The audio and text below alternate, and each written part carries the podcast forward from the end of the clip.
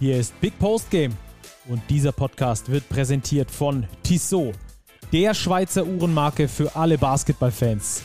Als Partner der FIBA und offizieller NBA-Zeitnehmer ist Basketball für Tissot mehr als nur Sport vom Tip-Off bis zur Crunch-Time, sondern Lifestyle. Die sportliche Kollektion mit eigenen NBA-Uhren spiegelt das perfekt wider. Schaut mal rein unter www.tissotwatches.com.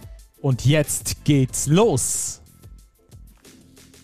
Wir stellen heute die Charakterfrage. Eine Frage des Charakters und damit willkommen bei Big Post Game powered by Tissot und einen wunderbaren Charakter habe ich auch an meiner Seite, diesmal nicht aus München, sondern aus Berlin zugeschaltet. Grüß dich, Robert.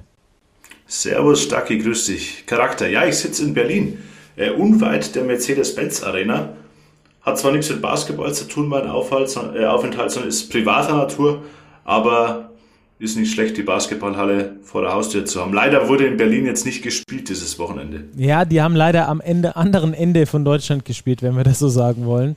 Ich hätte gar nicht so weit fahren müssen. Ja, genau. da fährst du hoch, da fährt Alba weg. Hat vielleicht ja, auch seine Gründe. ja, irgendwie. Flüchten aus ihrer eigenen lief nicht Stadt. Nach Plan.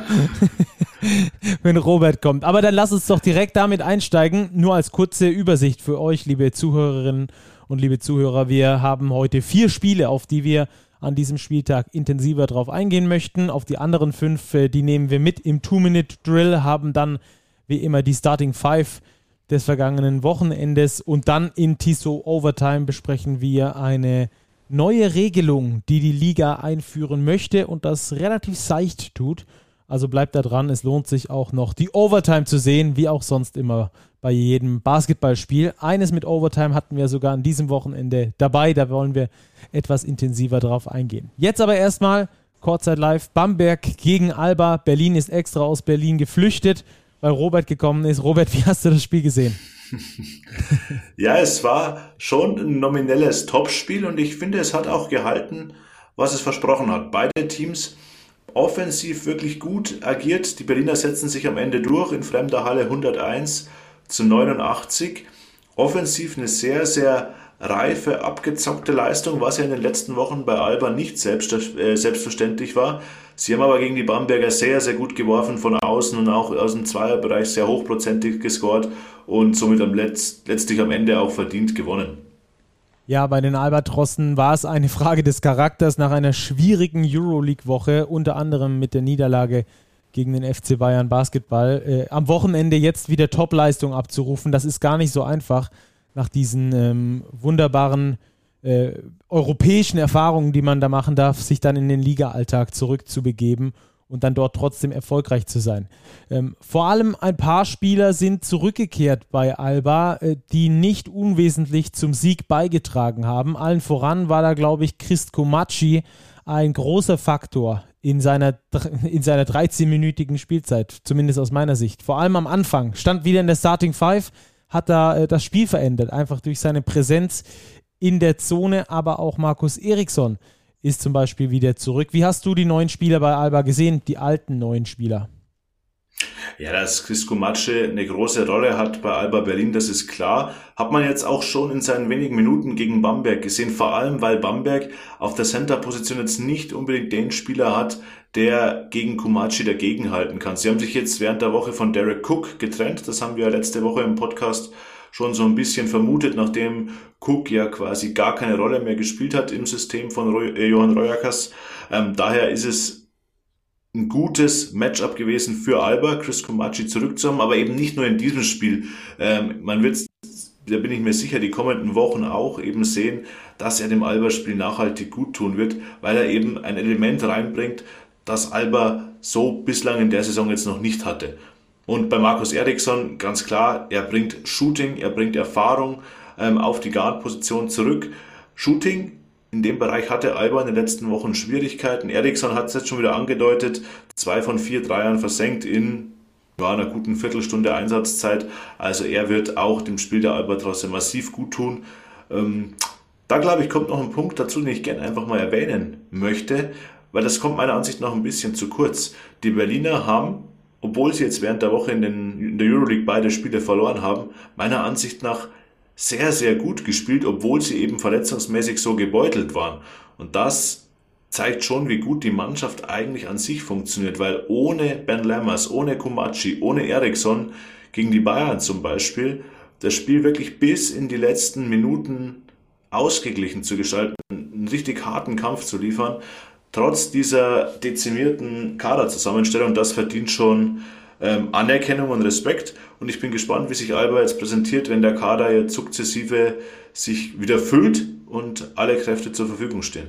Ja, die Berliner hatten ja Probleme bei den Turnovern in den ersten Spielen, gerade in der BWL hatten sie da sehr, sehr viele praktiziert. Äh, mittlerweile haben sie sich da auch wieder angepasst. Gegen Bamberg waren es nur noch 13. Das ist ein durchschnittlicher, ein ordentlich durchschnittlicher Wert in der BWL. Aber bei Maodolo in 24 Minuten 12 Punkte und 9 Assists. 9 Assists ähm, das war am Anfang der Saison noch nicht so richtig bei ihm. Ist an diesen Zahlen abzulesen, wie, wie rund das Alba-System so langsam anfängt zu laufen, diese geölte Maschinerie, die die Alba-Offensive in den letzten Jahren ausgemacht hat?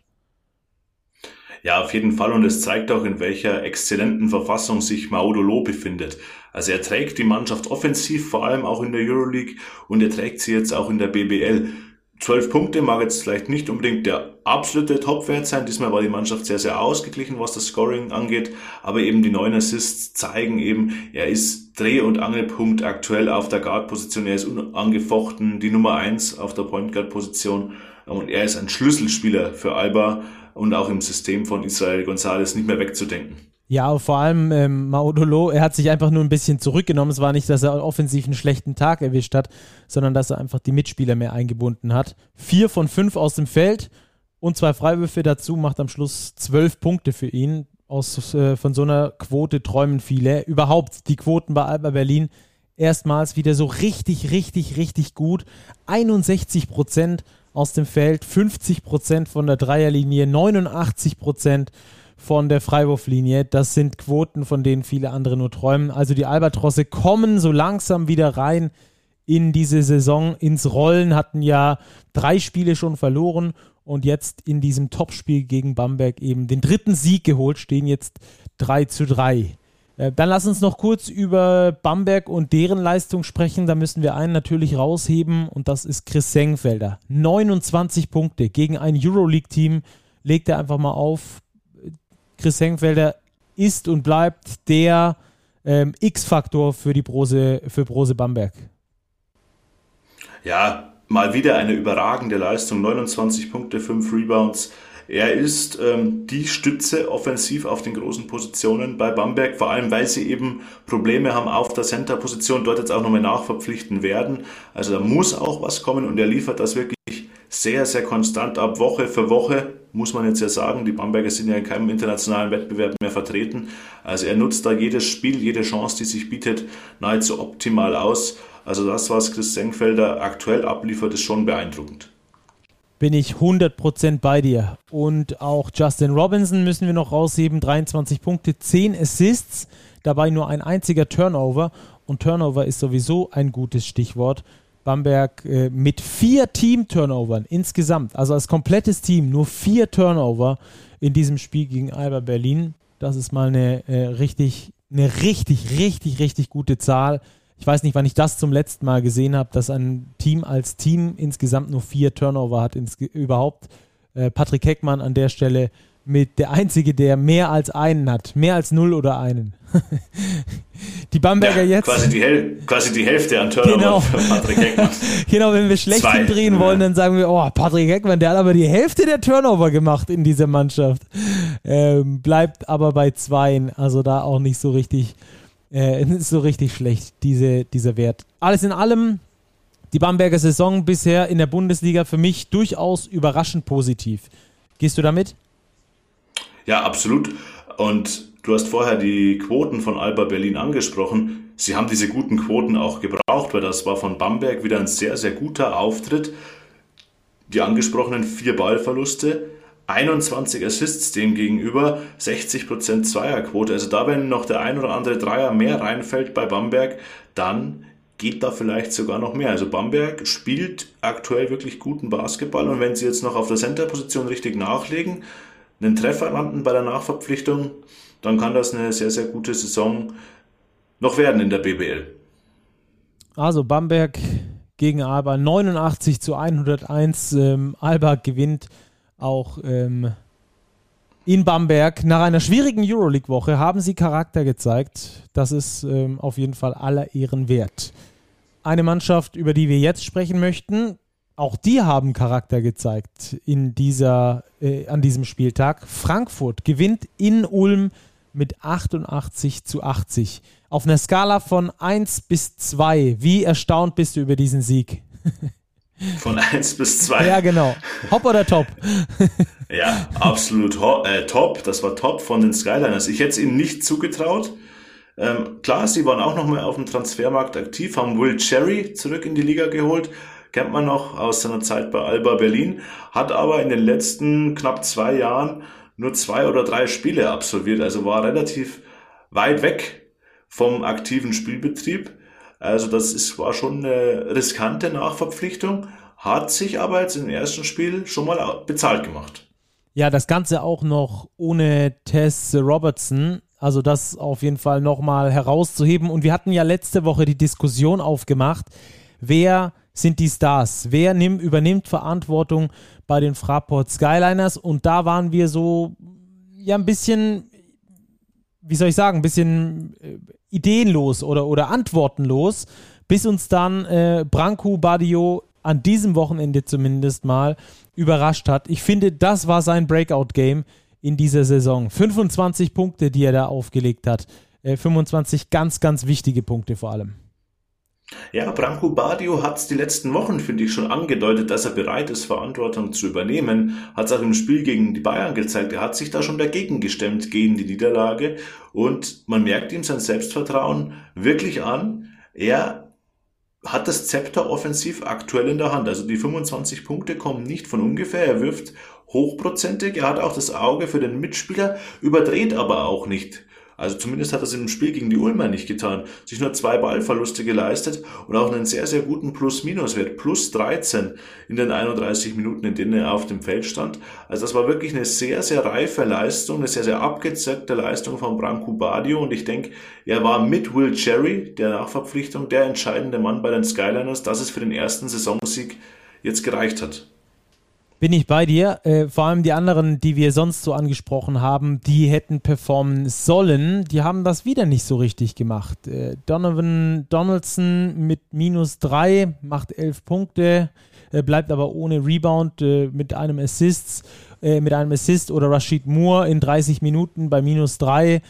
Bei drei Punkten bleibt er stehen, vier Rebounds dazu. Ist jetzt auch nicht die, die Kirsche auf der Torte. Aber was ich äh, sehr positiv finde bei den Skyliners, in diesem Spiel zumindest, dass hier äh, andere in die Bresche gesprungen sind. Zum Beispiel Len Schormann, Plus-Minus-Wert von plus 13. Badio, das haben wir gerade schon geklärt.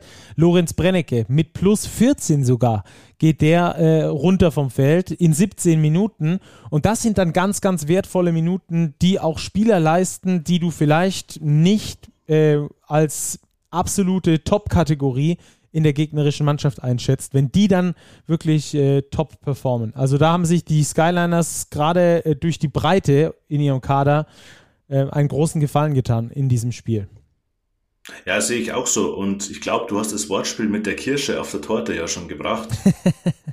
du hast es gemerkt. Wir, ja, ich habe es gemerkt.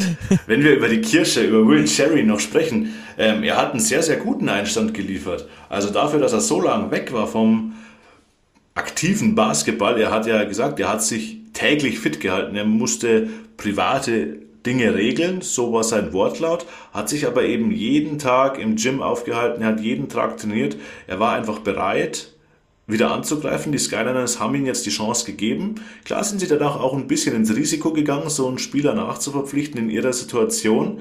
Aber das ist vielleicht auch eine Chance, eben so einen Spieler wie Will Cherry überhaupt zu bekommen.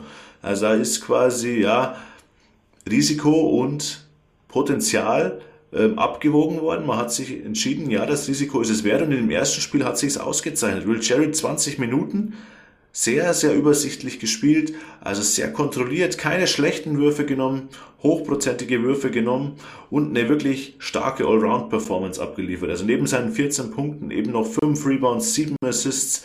Also es war wirklich eine sehr runde Leistung zum Einstand von Will Cherry und auch ein erheblicher Beitrag zum ersten Sieg und überraschenden Sieg in Ulm. Ja, Will Cherry, also ähm, Fand ich auch richtig gut. 75% Trefferquote auch noch aus dem Feld. Also gerade diese, diese Ruhe, diese Überlegenheit, die hat äh, Frankfurt gefehlt bisher. Und ich glaube auch, dass genau so ein Spieler wie er, der mit der Erfahrung kommt, ähm, auch schon höher gespielt zu haben, auch schon mal für Alba gespielt zu haben, die wirklich großen Schlachten schon geschlagen zu haben. Wenn so ein Spieler dann äh, einen Lorenz Brennecke an die Hand nimmt, einen Len Schormann in die Hand nimmt, dann hat das einfach einen äh, anderen Effekt. Also äh, die Skyliners überzeugen auf jeden Fall gegen Ratio vom Ulm, holen ihren allerersten Saisonsieg und äh, zeigen Charakter. Kann man das von den Ulmern auch sagen, wenn die gegen Frankfurt verlieren?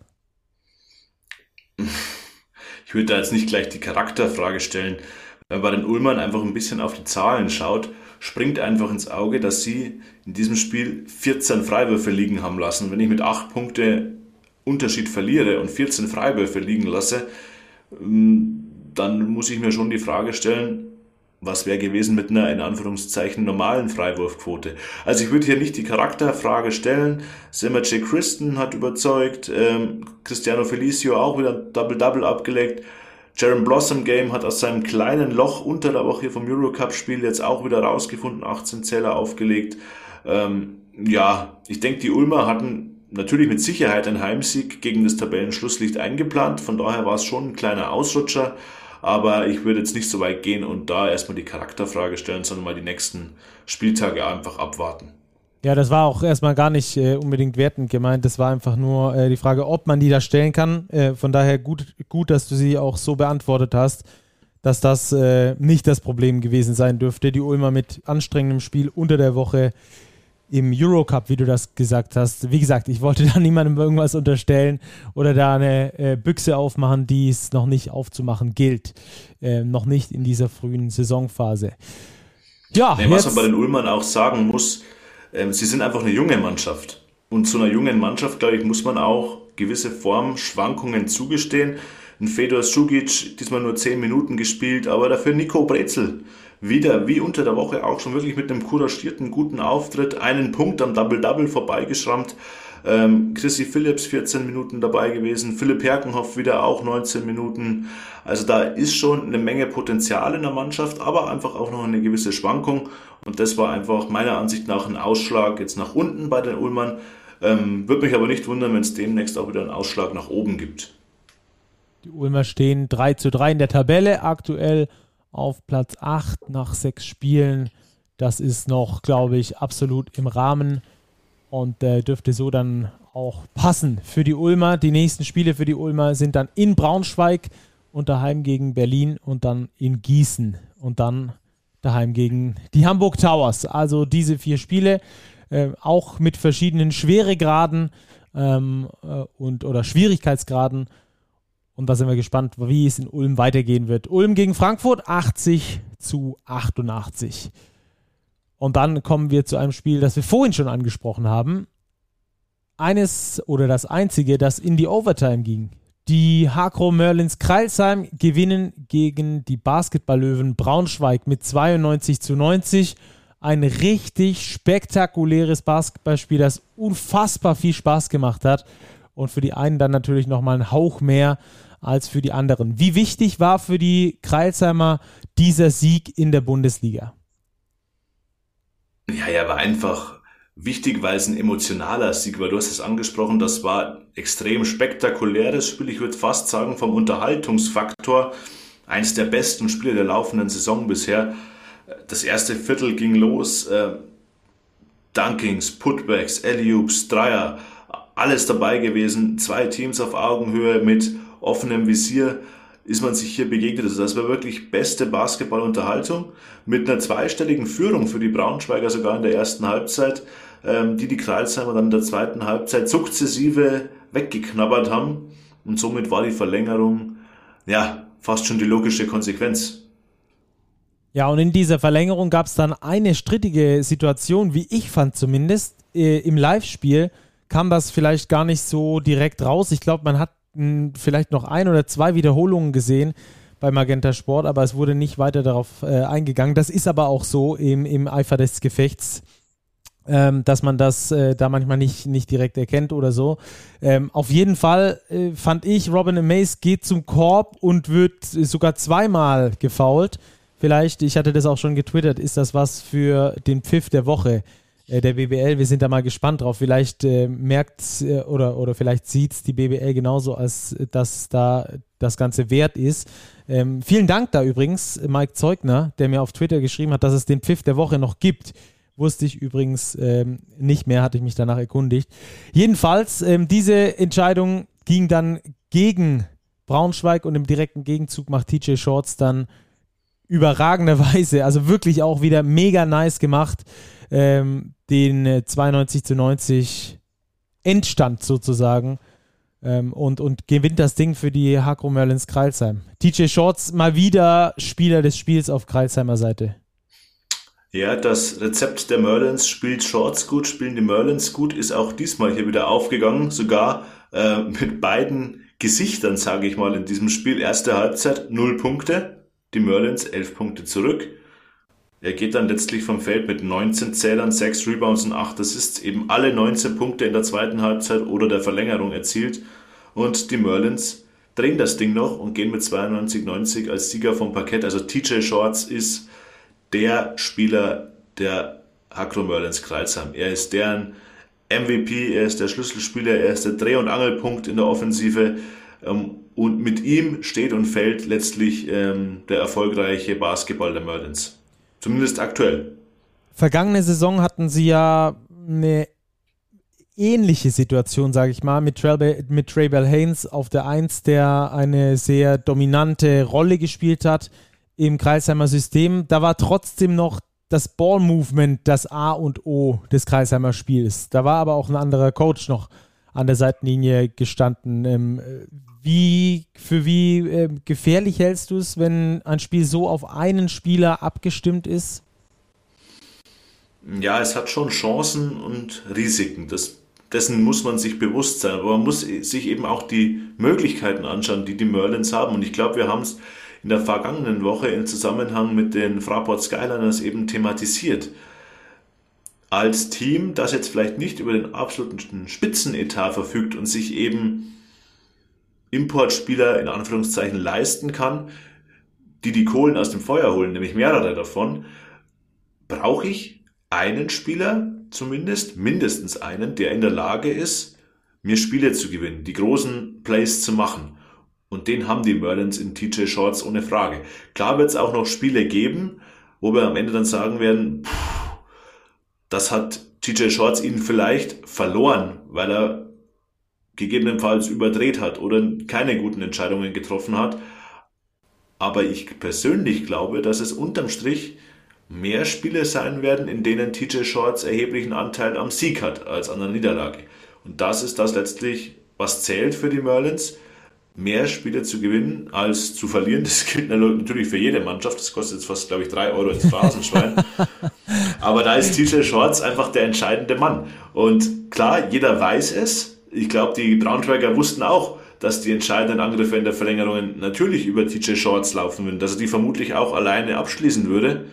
Aber er macht das eben so gut, dass er trotz des Wissens des Gegners eben zum Korb kommt, zwei Punkte einsammeln kann und somit sein Team eben zum Sieg getragen hat. Interessanter Wert hier ist auch übrigens der Fouls Drawn Wert, also wie oft ein Spieler gefoult wurde. Und da ist TJ Shorts mit Abstand, mit großem Abstand, der, der am häufigsten gefoult wurde, mit acht Fouls. Das ist äh, Wahnsinn, wenn ein Spieler acht Fouls zieht. Dabei übrigens nur zwei Freiwürfe bekommt. Also die allermeisten Fouls ähm, entstehen da nicht beim Zug zum Korb. Ähm, das liegt einfach an seiner ungemeinen Schnelligkeit. Und wenn er dann wie am äh, Samstag die Dreier auch noch trifft, drei von drei an diesem Tag, dann wird es eben noch viel schwieriger, ihn zu halten. Ähm, super Spiel von ihm, wie gesagt, den Game Winner legt er ganz hoch übers Brett ab und du fragst dich jedes Mal, wie kann das sein mit seiner Größe, dass sie ihn nicht da bis in Reihe 17 wegblocken? Aber er macht es einfach so unfassbar geschickt. Es macht Riesenlaune, ihm zuzusehen und die Stimmung übrigens in Kreisheim war auch mal wieder äh, bombastisch. Das musste dann auch äh, Robin Amaze im Interview danach zugeben, beziehungsweise hat er gerne zugegeben. Er war der Mann, auch wenn wir äh, beim Plus-Minus-Wert vielleicht äh, da mal ein Auge zudrücken müssen, der das Braunschweiger Spiel aber mal wieder am meisten geprägt hat aus meiner Sicht mit seinen 19 Punkten. Wie hast du das gesehen, Robert? Ja, ganz genau so. Klar, er hatte jetzt nicht den besten Tag von der Dreierlinie, 2 von 8, ähm, wie auch Luke van Sloten beispielsweise 5 von 14, also viele Dreier, David Krämer 0 von 6, also da haben die Löwen schon wirklich äh, Probleme gehabt, vor allem weil sie haben sehr, sehr viele Dreier genommen. Aber Robin Amaze ist offensiv die erste Option und ich glaube, in dieser Rolle fühlt er sich auch wohl und dieses Selbstvertrauen, das er eben aus den letzten Wochen ziehen konnte, zeigt er jetzt Woche für Woche. Ähm, klar muss man auch über sechs Ballverluste reden, aber die kommen eben zustande, wenn ein Spieler offensiv sehr viel Verantwortung übernimmt. Er hat auch 35 Minuten gut gespielt. Also rundum wieder eine gute Leistung von Robin Amaze. Ähm, und ich glaube, er hat in Braunschweig da eine sehr, sehr gute Rolle für ihn persönlich gefunden.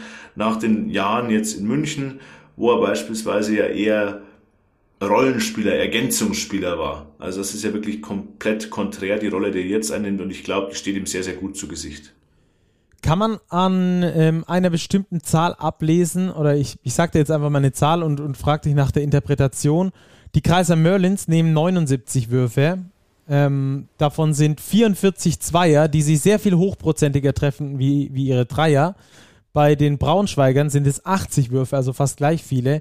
Die nehmen aber nur 38 äh, davon aus dem Zweierbereich und 42 aus dem Dreierbereich, treffen aber aus dem Zweierbereich auch exorbitant gut und aus dem Dreierbereich exorbitant schlecht. Ähm, die, du weißt, worauf ich hinaus möchte, auf die Gewichtung ähm, der Würfe. Von wo werfe ich wann? Ähm, ich habe immer das, das Gefühl, dass ausgewogene Mannschaften, Mannschaften mit Erfahrung, da situativ in Spielen entscheiden, was läuft heute besser und ihre Plays auch darauf mit ausrichten. Das habe ich bei anderen Teams, die nicht ganz so erfahren sind, oft das Gefühl, dass es nicht ganz so ausgewogen ist. Würde auch auf dieses Spiel hier zutreffen. Würdest du mir recht geben? In dem Fall würde ich dir schon recht geben, ja. Ähm, ich würde es aber auch ein bisschen einschränken. Die Braunschweiger haben eben auch Spieler, die sehr gerne und in der Regel auch ganz gut von außen werfen. Also ein David Krämer, 0 von 6 sind jetzt schon eher ungewöhnlich. Auch Luke van Sloten, klar, er hat 5 gemacht, aber bei 14 Versuchen, da gehen normal auch noch ein paar Prozent mehr. Auch bei Robin Amaze geht mehr. Und Senal trifft auch hin und wieder mal seinen Dreier. Also da haben einfach viele Spieler von außen jetzt nicht ihren besten Tag erwischt. Und liegt die Quote, sie muss ja nicht mal an die 40% rangehen, kommen sie in dem Spiel so Mitte 30%, dann gewinnen sie das Ding wahrscheinlich. Von daher, ja, hätte ausgewogener sein können, wenn man als Team merkt, hm, heute genau. läuft es nicht so. Darauf wollte ich hinaus. Absolut.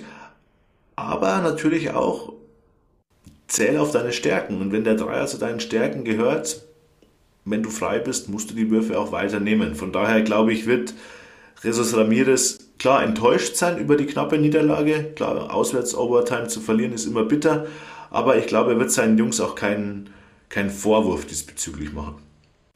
Ja, ich glaube, wenn man den Braunschweigern vor der Saison gesagt hätte, ihr verliert nach Overtime in Kreilsheim oder wenn das auch jemand uns gesagt hätte, müssen wir ja ganz ehrlich auch so sagen, dass wir da in der kompletten Redaktion eigentlich auf die Braunschweiger als Platz 17, Platz 18 getippt hatten wenn mir das äh, vor, der, vor der Saison jemand gesagt hätte, die verlieren dann nur mit zwei in Kreisheim, dann hätte ich gesagt, Chapeau, das ist eine richtig gute Leistung gewesen. Und genau das war es auch von den Braunschweigern, außer dass sie halt am Schluss nicht von Erfolg gekrönt war.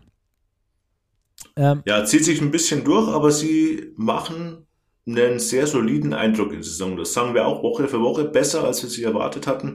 Und wenn sie diesen Weg konsequent weitergehen, äh, werden sie auch die knappen Spiele dann mal gewinnen. Denke ich auch. Gerade ähm, wenn man an diesen Zahlen, an denen man ablesen kann, ob ein Team wirklich hart arbeitet, ob es sich reingehängt hat, wenn man äh, diese Zahlen liest, und das sind, da gehören zum Beispiel die Rebounds mit dazu, dann sind die Basketball-Löwen Braunschweig auf dem richtigen Weg. Sie haben nämlich 54 Rebounds geholt, 19 davon in der Offensive. Also das äh, spricht für harte Arbeit und äh, entsprechend können die Löwen Braunschweig trotz der Niederlage zufrieden sein und auch mit dem bisherigen Saisonverlauf, äh, denke ich, sehr zufrieden sein. Sie stehen aktuell mit zwei Siegen und vier Niederlagen auf Platz 15 der Tabelle. Die Kreisheimer stehen jetzt 3 und 3 auf Platz 12. Dann kommen wir zu einem Spiel, einem Derby. Robert, äh, es ging darum, wer ist in Niedersachsen die beste Mannschaft? Und äh, die Antwort, die haben wir zumindest über ein Spiel jetzt mal gefunden. Es sind äh, die Göttinger. Die BG Göttingen gewinnt zum vierten Mal in Folge. Die EWE Baskets Oldenburg verlieren zum vierten Mal in Folge. Auch das hätten wir, glaube ich, vor der Saison anders gedacht. Ja, definitiv hätten wir das anders gedacht. Und es war eigentlich das Spiel, auf das ich mich am meisten gefreut hatte vor diesem Spieltag. Einfach weil ich es unfassbar interessant fand, wie sich die Oldenburger präsentieren. Göttingen haben wir in den letzten Wochen gesehen, die sind richtig gut in Form, da stimmt die Hierarchie in der Mannschaft, da kennt jeder Spieler seine Rolle. Bei den Oldenburgern läuft es überhaupt nicht rund. Das haben wir auch vergangene Woche oder die vergangenen zwei Wochen eigentlich nach jeder Niederlage schon thematisiert. Jetzt ähnlich wieder. Sie verlieren mit 10 in Göttingen. Unterm Strich auch völlig verdient. Sie gewinnen das erste Viertel, aber dann Viertel 2, 3 und 4 allesamt verloren. Jeweils Minimum 23 Punkte kassiert. Also das war defensiv auch zu wenig nach dem ersten Viertel von den Oldenburgern. Ja, und ich würde sagen, also die Oldenburger, da dürfen wir das Wort Krise äh, schon in den Mund nehmen. Also man ist jetzt mit der gleichen Bilanz wie die Fraport Skyliners auf dem Tabellenplatz 17, also punktgleich quasi mit dem Tabellenletzten. Und da werden Veränderungen kommen, da bin ich mir relativ sicher.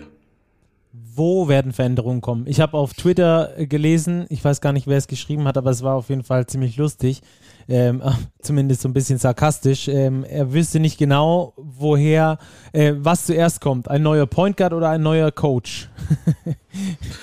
ich tippe mal auf den Point Guard. Ich, also ich, denk, ich ja, denke, ich man, wird, ja, man wird Mladen Drijancic schon noch eine Nachverpflichtung zugestehen. Ähm, die sollte dann aber auch sitzen. Also die Point Guard Position ist schon eine Position, wo es noch ein bisschen hakt. Äh, Phil Pressey und Bennett Hunt, das haben wir auch schon mal hier diskutiert, sind sich sehr ähnlich, beides relativ kleine Point Guards. Da glaube ich, muss einfach ein Spieler her, der ein bisschen physischer ist, der, ja, jetzt kommen wir zum Anforderungsprofil. Äh, das wird jetzt schon schwer unter der Saison, unter der Saison zu bekommen sein, der sowohl Scoring als auch ähm, Playmaking mitbekommt, äh, mitbringt. Da bin ich gespannt, ähm, wen die Oldenburger an Land ziehen, wenn sie denn nachverpflichten. Ich gehe mal davon aus, dass das passieren wird. Shoutout geht hier übrigens raus an der Keller, der das Ganze geschrieben hatte auf Twitter. Ich habe es wieder gefunden in der Schnellrecherche. Ähm, wir wollen uns da ja nicht mit fremden Federn schmücken. Ähm, Eddie Keller, der alte Oldenburger, ich glaube, ähm, wir werden einen neuen Point Guard ziehen. Was hat Eddie gemeint? Oder hat er nur die Frage in den Er hat nur die Frage gestellt. Er hat nur die Frage in den Raum gestellt. Naja.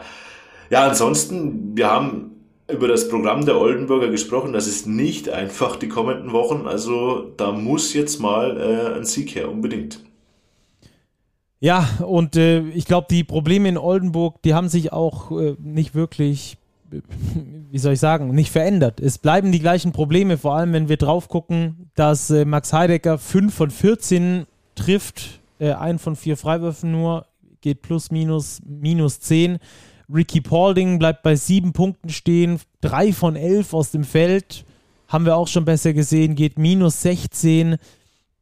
Ähm, ja, es braucht vor allem einen Point Guard, glaube ich, der die Hierarchie in der Mannschaft organisiert. Äh, oder der Coach, einer von beiden. Aber der hat es, glaube ich, bisher noch nicht geschafft, ähm, da eine tatsächliche Hierarchie äh, hinzubekommen. Und auch hier ist mir die Frage des Charakters gekommen und die muss man hier tatsächlich stellen. Ich hatte die an der einen oder anderen Stelle ähm, sehr deutlich das Gefühl, dass im Oldenburger Team etwas nicht stimmt. Zum einen mal äh, Bennett Hund, der sich äh, im Interview danach fast schon auf die Zunge gebissen hat, um da nicht ähm, zu ausschweifend zu werden, ähm, was die Kritik an seiner eigenen Mannschaft anging. Aber auch eine Situation beispielsweise, in der Martin Bräunig gestealt wird und ähm, Er äh, beschwert sich, er lamentiert. In der Zwischenzeit dribbelt Kamar Baldwin vor und hämmert das Ding durch die Reuse und er und, äh, und äh, Bräunig rennt äh, ja mehr oder minder schnell hinterher. Er hätte ihn locker gekriegt und hätte zumindest mal noch versuchen können, den Gegner äh, vom Korb abzuhalten. Ich hätte, glaube ich, sogar darauf getippt, dass Martin Bräunig mit seiner Sprungkraft da noch sehr viel hätte daran ändern können. Aber ich meine, diese, diese Kleinigkeiten, die du zwischen den Zeilen lesen kannst, die in keinem Spielberichtsbogen stehen, die du an den Emotionen der Spielern ablesen kannst, was aktuell in dieser Mannschaft los ist. Und das war, da waren ein paar Situationen in diesem Spiel in Göttingen, bei denen du gesehen hast, äh, da ist das äh, Stresslevel schon äh, ein, zwei Etagen höher, als es tatsächlich sein sollte. Ähm, Gerade bei den EWE e Baskets Oldenburg auch gegenseitig, die Spieler untereinander waren da jetzt nicht besonders cool im Umgang. Äh, da, da, da schwelt was. Da ist die Mannschaft komplett unzufrieden, wie es im Moment läuft und da muss dringend was passieren in Oldenburg, dass das äh, da mal neu sortiert wird. Ich weiß gar nicht, äh, ob es überhaupt geht oder ob einfach die Charaktere auch nicht zusammenpassen. Auch das ist ja eine Möglichkeit. Äh, eine Mannschaft äh, aus zwölf Spielern, aus 15 Spielern in einem Kader, die muss ja auch charakterlich irgendwie zusammenpassen. Wenn das hinten und vorne nicht klappt, dann merkst du das auch ruckzuck auf dem Platz. Äh, wir können jetzt so tief nicht in den Oldenburger Kader reingucken, beziehungsweise wir sind nicht dabei beim Training, nicht dabei in der Kabine. Aber es sind, wie gesagt, diese Kleinigkeiten, die du zwischen den Zeilen lesen kannst, ähm, an denen du relativ deutlich ablesen kannst, dass da irgendwas nicht wirklich stimmt. Und das sind nicht die vier Niederlagen in Folge, die jetzt da passiert sind. Die tragen dazu auch bei, aber da steckt noch mehr dahinter. Bin ich mir 100% sicher. Jeder Teamsportler kennt das. Ähm, also das müssen wir ganz genau beobachten, was da in Oldenburg weiter passiert. Ähm, aber lass uns doch vielleicht, äh, Robert, nochmal über die schönen Dinge sprechen, denn äh, die bringen aktuell die Pfeilchen mit. Schön lila, schön erfolgreich. Der vierte Sieg in Folge von der BG Göttingen und das in einem Programm unter anderem mit Alba Berlin und den EWE e Baskets Oldenburg. Ja, die BG Göttingen ist das Team der Stunde in der BBL, ohne Frage. Äh, eines der Überraschungsteams, ganz klar. Und sie reiten aktuell auf einer Erfolgswelle, weil genau das, was du jetzt für die Oldenburger angesprochen hast, was dort nicht so gut klappt, klappt bei den Göttingern herausragend. Wir haben eine Teamstruktur, die extrem gut passt. Die Spieler harmonieren auf dem Feld. Jeder weiß, was er zu tun hat. Die Rollen sind ganz klar verteilt. Man hat mit Kamar Baldwin ähm, den unangefochtenen Topscorer. Man hat aber eben auch mit Stephen Brown, Jake Toulson, James Dickey weitere Importspieler, Jeff Robertson, Zach Bryant zum Beispiel noch dazu, die genau ihre Rolle kennen. Und da ist eben Robertson so ein Typ, der gibt ja eben gute 15 Minuten in diesem Spiel. Der braucht jetzt in dem Fall gar nicht mehr. Der nimmt seinen einzigen Wurf, trifft den, macht zwei Punkte, okay, stellt sich aber vollkommen in den Dienst der Mannschaft, weil er eben weiß, okay, wir haben einen Baldwin oder wir haben in diesem Fall einen Jake Toulson, der von der Dreierlinie extrem heiß ist. Nahezu jeden Dreier verwandelt, sieben von neun waren es am Ende. Also da greift ein Rädchen ins andere und das ist meiner Ansicht nach der Grund, warum es für die Göttinger aktuell so gut läuft.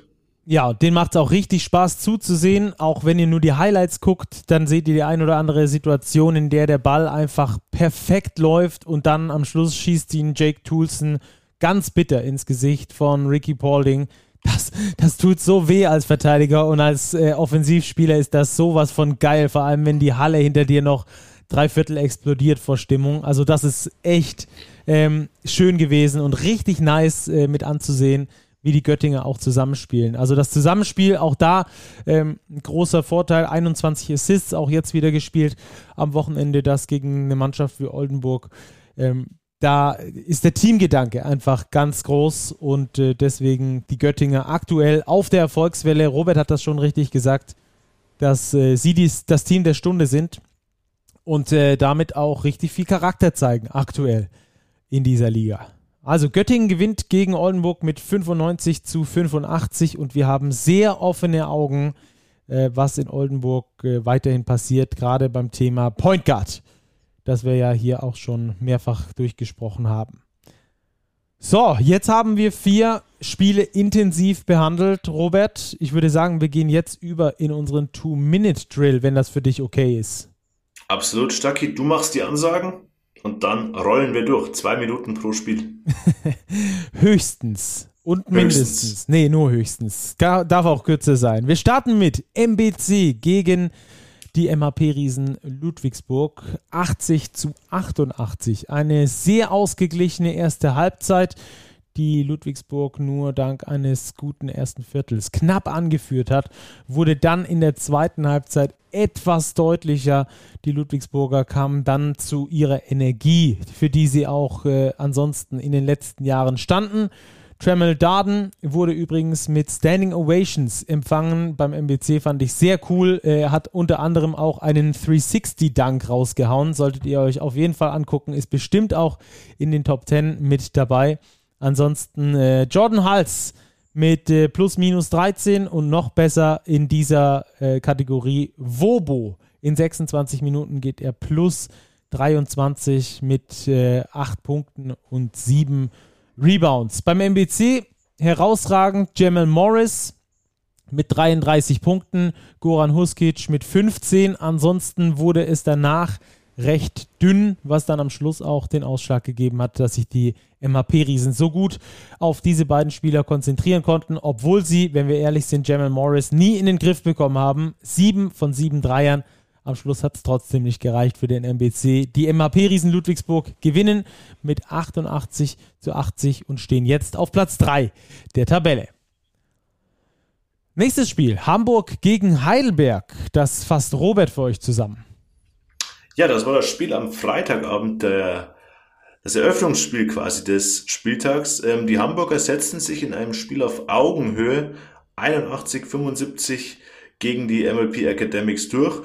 Ähm, ja, letztlich war es fast das letzte Viertel, in dem die Hamburger es geschafft haben, sich mini abzusetzen, ähm, das mit 27 zu 21 für sich entscheiden und somit den entscheidenden Punch quasi setzen konnten, angeführt von einem Mike Koza, der sein bestes Saisonspiel abgeliefert hat, 21 Punkte, 8 Rebounds, 2 Assists, 2 Steals, 0 Turnover.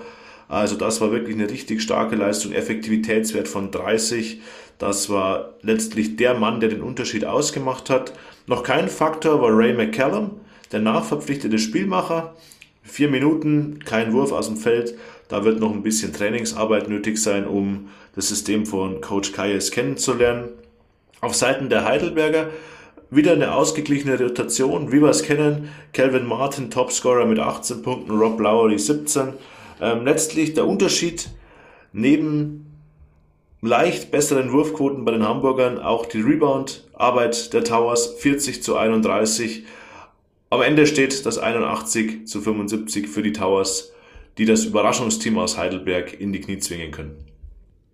Nächste Begegnung Bonn gegen Chemnitz. 76 zu 67 gewinnen die Telekom Baskets Bonn in einem über weite Strecken wirklich das müssen wir so hart sagen, schrecklichen Basketballspiel. Es war überhaupt nicht schön anzuschauen, bis dann im letzten Viertel der Knoten geplatzt ist bei den Telekom Baskets Bonn vor allem und auch in Person von Carsten Tada der mal wieder richtig abgeliefert hat. Null Punkte bis ins letzte Viertel und dann macht er zehn in eben letztem Abschnitt, äh, im eben letzten Spielabschnitt dazu ähm, schießt er zwei Dreier, die dann den Dagger bedeuten in diesem Spiel.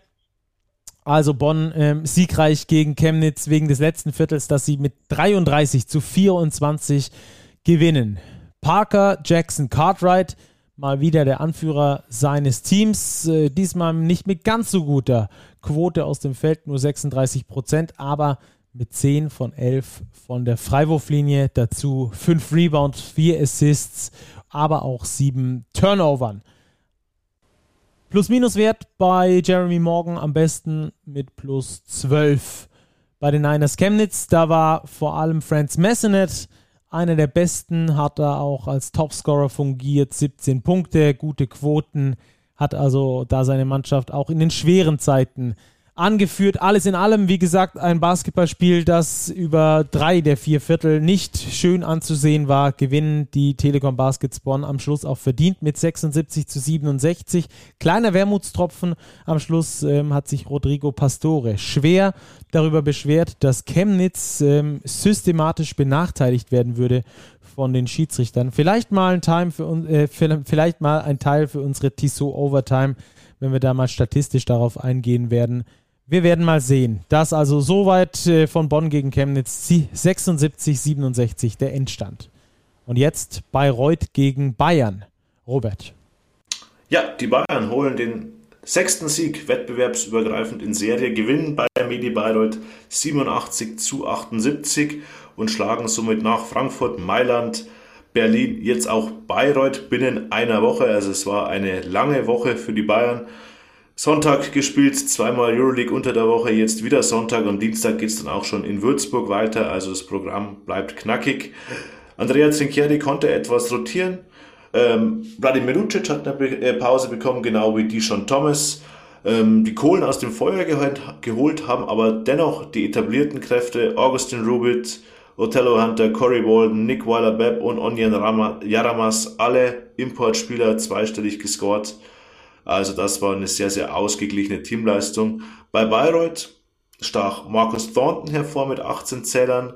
Ähm, am Ende war das dritte Viertel ausschlaggebend. Die Bayreuther haben sich in der zweiten Halbzeit in einen kleinen Rausch gespielt, gingen auch mit einer Führung in die Pause, mussten dann aber angesprochenen dritten Abschnitt mit 16 zu 27 abgeben und dieses zweistellige Polster, das sich die Bayern dann erspielt hatten, haben sie dann auch souverän ins Ziel gebracht und somit den sechsten Sieg in Serie eingefahren. In der Bundesliga war es der dritte Sieg in Serie.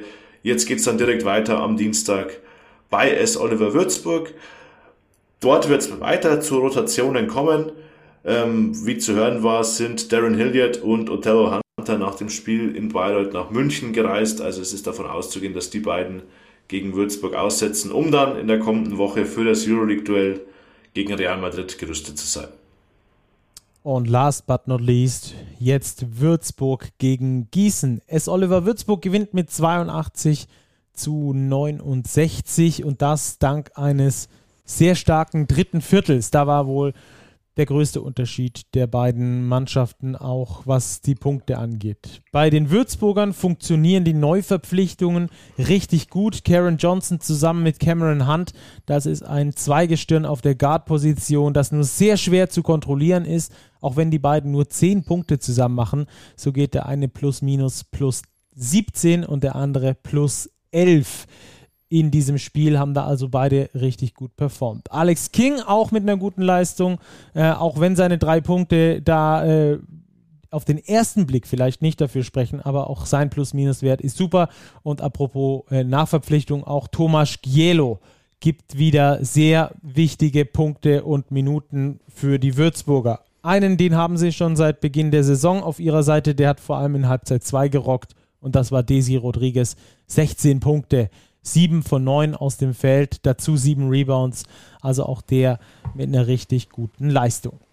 Die Würzburger gewinnen äh, verdientermaßen gegen die Gießener. Die Gießener äh, mit äh, Brian Blake mit 14 Punkten, Topscorer.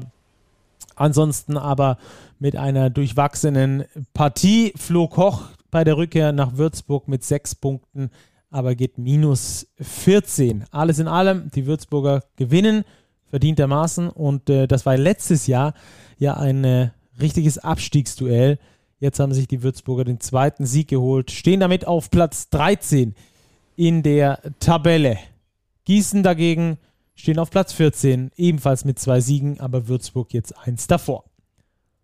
Das war der Spieltag, den wir für euch für heute abgehakt haben, Spieltag Nummer 6. Und äh, zu diesem Spieltag da gehört ja dann auch noch immer die Starting Five. Und äh, die kommt mal wieder von Robert. Und äh, Robert, erzähl doch mal, ich glaube, du hast sogar zwei Spieler vom gleichen Team heute mit dabei. Ja, lass uns mal mit dem Point Guard starten. Dann kommen wir aber, glaube ich, relativ bald zu den zwei Spielern aus einem Team. Point Guard der Starting Five der Woche muss natürlich TJ Shorts werden. Wer 19 Punkte in der zweiten Halbzeit plus Verlängerung auflegt und den Game Winner trifft, da steht nicht zur Frage, Point Guard der Woche zu werden. Dann habe ich auf den Flügelpositionen tatsächlich zwei Göttinger gewählt. Da wären einmal Jake Toulson, der extrem stark geworfen hat für die Göttinger beim Sieg gegen Oldenburg, 7 von 9 von draußen, und eben Kamar Baldwin, Topscorer der Liga, wieder mit 22 Punkten. Dazu eben aber auch 9 Rebounds, 3 Assists, einen Steal, einen Block, Plus-Minus-Wert plus 17, Effektivitätswert 30. Also das war eine sehr, sehr starke Leistung, was natürlich auch mit der Nominierung für das Team der Woche einhergeht, ganz klar. Power Forward, dort gehen wir mit einem Allrounder, würde ich vorschlagen, mit Luke Sigma, der im Courtside Live-Spiel 14, 11 und 6 aufgelegt hat, plus minus plus 18. Also er ist der Dreh- und Angelpunkt in der Offensive von Alba Berlin. Und auf der Center-Position würde ich nominieren Mike Kurzer, der wie vorher angesprochen sein bestes Saisonspiel gezeigt hat, ebenfalls 30 in der Effektivitätskategorie aufgelegt hat. Daher meine Starting Five Shorts, Toulson Baldwin, Sigma und Mike Kurzer. Und jetzt, ich glaube, ich kenne den Grund dafür. Ähm, sag mir noch, warum Chris Sengenfelder es nicht geworden ist und dafür äh, Luke Sigma auf der 4 spielt. Weil aber Berlin gewonnen hat. Stimmt's? Ja, Chris Sengfelder, wir können ihn auch gerne reinnehmen. Nee, nee, nee, ich will, Nein, ich will gar nicht. Du, äh, du, hast, du hast recht, wir haben vorher auch im Vorgespräch schon drüber gesprochen. Ja, Chris Sengfelder, ja, aber Bamberg hat halt verloren und Luke Sigma Eben. war auf seiner Position im Scoring zwar nicht gleichwertig, aber was das All-Around-Spiel angeht, mindestens gleichwertig und er hat sein Team eben zum Sieg geführt aber schmälert natürlich in keinster Weise die Leistung von Chris Senkfelder. Also an ihm hat die Bamberger Niederlage in keinem Fall gelegen. Er performt seit Wochen auf absolutem Topniveau und ich glaube, wir hatten ihn auch kürzlich in der Starting Five. Und ich gehe davon aus, wenn er so weitermacht, wird er noch das ein oder andere Mal in unserer Starting Five landen. Genau, ich wollte dich auch nicht dafür kritisieren. Ich wollte nur, äh, falls der ein oder andere Zuschauer oder Zuhörer fragt, äh, Chris Henkfelder macht 29 Punkte. Was ist los mit euch? Wir orientieren uns auch an äh, anderen Werten, zum Beispiel auch am Plus-Minus-Wert. Der ist halt bei Chris Henkfelder auch bei minus 7 und bei Luke Sigma bei plus minus plus 18. Ähm, also von daher ähm, beide mit einer klasse Leistung. Am Schluss fällt die Wahl auf Luke Sigma wegen der breiteren Statline und auch wegen dem Sieg und äh, dem besseren Plus-Minus-Wert, also dem größeren Impact auf das Spiel, wenn wir das so runterbrechen möchten. Das ist also nochmal an dieser Stelle zur Erklärung. Auch Chris Senkfelder, das hat Robert da richtig gesagt, absolut äh, verdient hätte es gehabt. Aber es kann nun mal nur einen geben, der da bei uns der Power Forward ist. wenn wir sechs Spieler drauf äh, schicken, dann gibt es nachher noch ein technisches Foul. Das will hier keiner. Ähm, und deswegen würde ich sagen, wir gehen jetzt nicht ins technische Foul, sondern in die Tissot Overtime. Denn die hängen wir jetzt noch hinten dran, Robert, oder? Die hängen wir auf jeden Fall dran und ich glaube, technisches Foul ist gar nicht so abwegig bei unserem dieswöchigen Thema bei der Tissot Overtime. Wir wollen nämlich sprechen über eine, ja, wie nennen wir das, Stucky? Task ja Force Faking? Das ist gut. Task Force Faking ist ja keine neue Regel, aber die BBL möchte offenbar gegen Faking, Flopping, das Vortäuschen von Fouls oder das zu intensiv Verkaufen von Fouls genauer vorgehen und hat da eine ganz geheime Liste offenbar ins Leben gerufen. Ja, und da, ähm, auch da, äh, überhaupt mal die Spiele eine Frage des Charakters, finde ich, kann man da auch stellen, unseren, unseren äh, Folgentitel. Ähm, denn äh, ich bin immer großer, großer Freund davon, wenn man nicht mehr draus macht, als äh, es tatsächlich am Schluss war. Also ich bin auch beim Fußball einer, der strikt dagegen ist, dass da irgendwie Schwalben belohnt werden sollten. Ähm, und so ist es im, im Basketball auch nicht anders. Ähm, wie ist deine grundsätzliche Haltung? Ich weiß, du bist äh, ein Fan von Vlado Lucic beispielsweise. Das ist ja immer so einer, der ihm da direkt einfällt zu diesem Thema, ähm, der die Dinge, die einen sagen, sehr gut verkauft, der andere, die anderen sagen, sehr gut rumfaked oder unsportlich rumfaked. Ähm, wie stehst du zu dem ganzen Thema Faking und glaubst du, dass es in den letzten Jahren zugenommen hat? Faking, Flopping, das Ganze mal mm. als, als eins gesehen. Ja, vielleicht sollten wir es für die Zuhörer erstmal kurz zusammenfassen. Es geht tatsächlich um scheinbar ein Gremium, das unter anderem aus ehemaligen Nationalspielern besteht und Szenen, quasi unter Ausschluss der Öffentlichkeit bewerten soll ähm, bezüglich Faking. Also war der Kontakt so stark, dass er die Reaktion des betroffenen Spielers eben rechtfertigt oder eben nicht. Da wären wir gleich bei dem Punkt, wo ich drauf komme, kann ich das am TV-Bild zu 100% bestätigen. Ansonsten glaube ich, äh, ob Faking zugenommen hat, ja, es hat schon zugenommen. Ähm, Vlado Lucic, den du angesprochen hast, kann beides. Er faked, er faked meiner Ansicht nach schon hin und wieder. Ähm, er kann es aber auch sehr gut verkaufen. Ich erinnere mich an eine Szene aus dem Spiel der Bayern in Kaunas, als er bei einem Dreier gefault wird, äh, drei Freiwürfe zugesprochen bekommen, bekam. Da war der Aufruf in den sozialen Medien auch gleich wieder ganz groß, oh, das wäre ein typischer Lucic gewesen. Aber selbst litauische Medien, die Žalgiris Kaunas zugetan sind, haben danach eingeräumt, sie haben auch mit Schiedsrichtern gesprochen, dass es eben ein ganz klares Foul war. Also bei Vlado Lucic, glaube ich, ähm, ist bei vielen Betrachtern gegnerischer Vereine, ähm, wie nenne ich es, die rationale Wahrnehmung etwas verschoben, weil er eben sich schon mal Dinge geleistet hat, die er sich vielleicht nicht hätte leisten sollen, weil er aber eben auf der anderen Seite auch ein extrem guter Spieler ist. Ja, Und ja. ich glaube, ähm, dass diese Liste natürlich in, sofort in Bezug zu Vlado Lucic gebracht wird, ähm, kommt nicht von ungefähr, klar. Ähm, es geht aber auch ähm, einfach um generell Faking. Ja, genau. Und also wir wollen gar nicht zu weit in das Thema Vlado Lucic abdriften, um Gottes Willen. Und wir wollen ihn auch äh, nicht seiner basketballerischen Fähigkeiten berauben hier. Ähm, darum geht's überhaupt nicht. Das war nur ein Beispiel, weil das eben das plakativste Beispiel für die Zuschauer, zu, für die Zuhörer ist, dass die da wissen, ähm, worum es uns geht.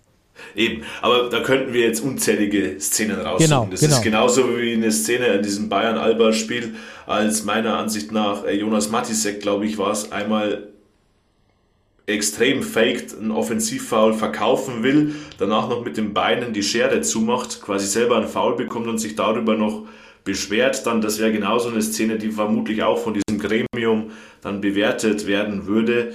Ähm, ja, das sind Emotionen auf dem Feld ich würde ihn nicht überbewerten. Ich frage mich halt, was will die BBL mit diesem Gremium bezwecken? Also das steht in diesem, dieser Veröffentlichung der Liga drin. Also das Gremium beurteilt diese Szenen und kommt ein Spieler da quasi vor oder es wird quasi festgestellt, oh, das war jetzt aber nicht unbedingt ähm, Fair Play, das war gefaked, bekommt er eine sogenannte Verwarnung. Das geschieht aber alles nicht öffentlich. Kommt es nochmal vor, kommt dieser Spieler offenbar auf eine ominöse Liste.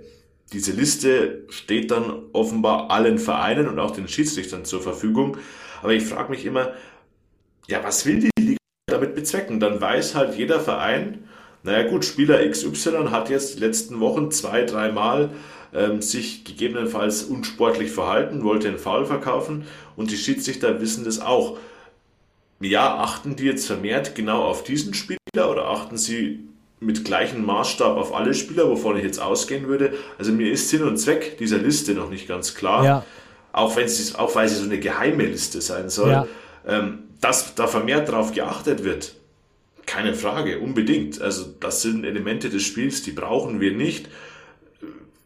Das, glaube ich, steht außer Frage. Da sind sich alle Basketballinteressierten einig.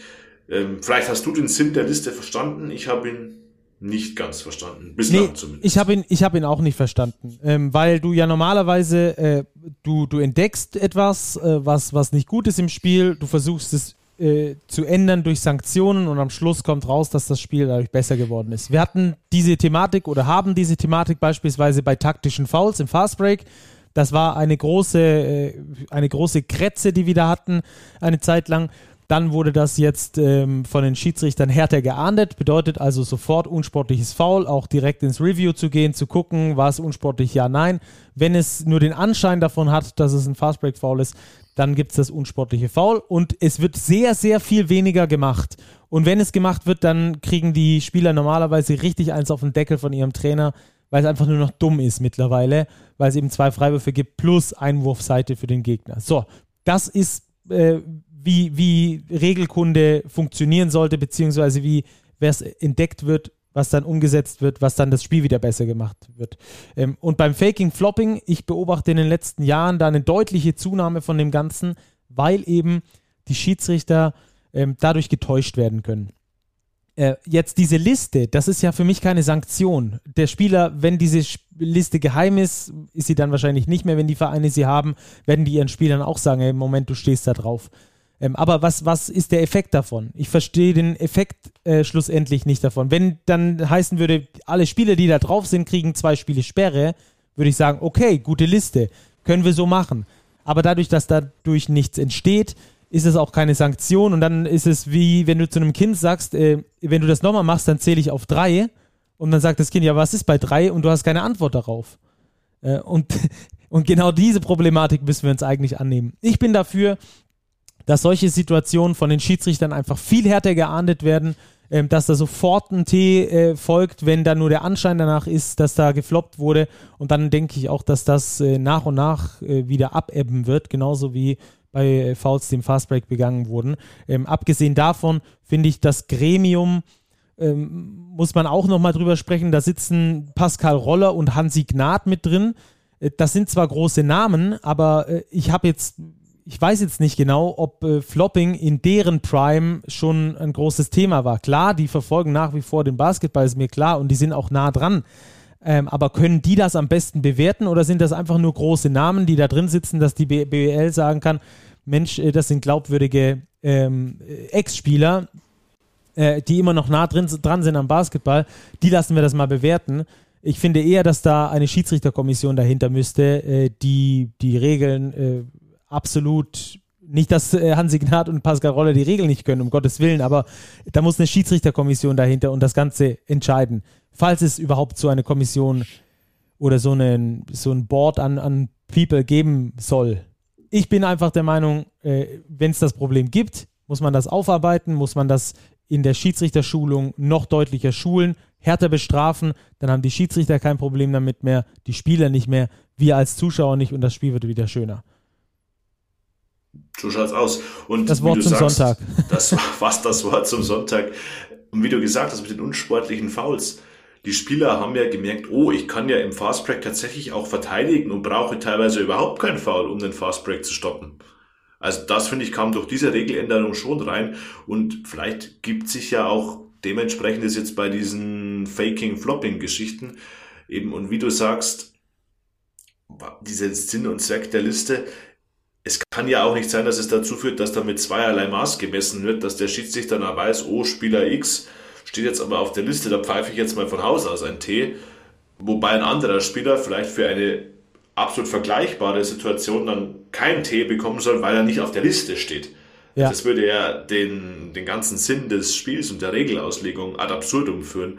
Von daher bin ich da wirklich ähm, gespannt. Ob wir da noch was hören werden oder wie sich es bemerkbar machen wird. Der Ansatz, das zu kontrollieren oder das eindämmen zu wollen, ist auf jeden Fall richtig und gut. Ob es jetzt mit Liste ist oder ohne Liste, das sei mal dahingestellt. Ich glaube, die Schiedsrichter machen da einen guten Job, indem sie da einfach die Situationen bewerten, wie sie sie auf dem Feld wahrnehmen.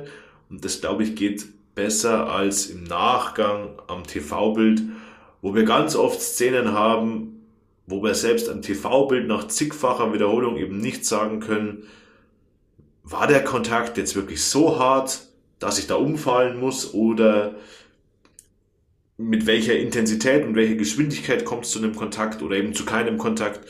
Also das glaube ich ist einfach ganz schwer zu beurteilen. Also Ansatz super seitens der BBL. Auf die Umsetzung sind wir mal gespannt. Ja, da muss auf jeden Fall noch was getan werden. Und damit ist dann die Tissot Overtime jetzt auch vorbei. Wir haben mal wieder eine Tissot Double Overtime gefüllt, aber äh, halb so wild. Ich glaube, es hat äh, auch allen Grund gegeben, darüber zu sprechen. Ja, auf jeden Fall. Und Tissot, ähm, ja gut, die können normal schon Zeit nehmen. Ich glaube, die haben jetzt ihren Vertrag mit der NBA verlängert. Also fünf Minuten bringen die normal schon hin, aber ich glaube, man ist uns im Hause Tissot auch nicht böse, wenn wir eine Double Overtime füllen. Die sind auf jeden Fall super kulant bei uns. Ähm, das haben wir so äh, ausgetüffelt. So genau wie sie jetzt in der NBA sind, wo sie, wie du gesagt hast, ja weiterhin Zeitnehmer sind. Ähm, so äh, kulant sind sie dann bei uns hier im Podcast durch ihre Unterstützung. Vielen Dank da an der Stelle. Danke dir, Robert. Hat großen Spaß gemacht, äh, mal etwas weiter nach München zu senden. Und ähm, euch wünsche ich eine ganz schöne Basketballwoche. Schaut ganz viel am Dienstag geht es ja schon wieder weiter. Also einschalten und bis ganz bald. Ciao Robert, danke dir. Ciao Stacki, war eine charakterstarke Folge. Wir hören uns nächste Woche. Good one, bis dann, ciao. Ciao.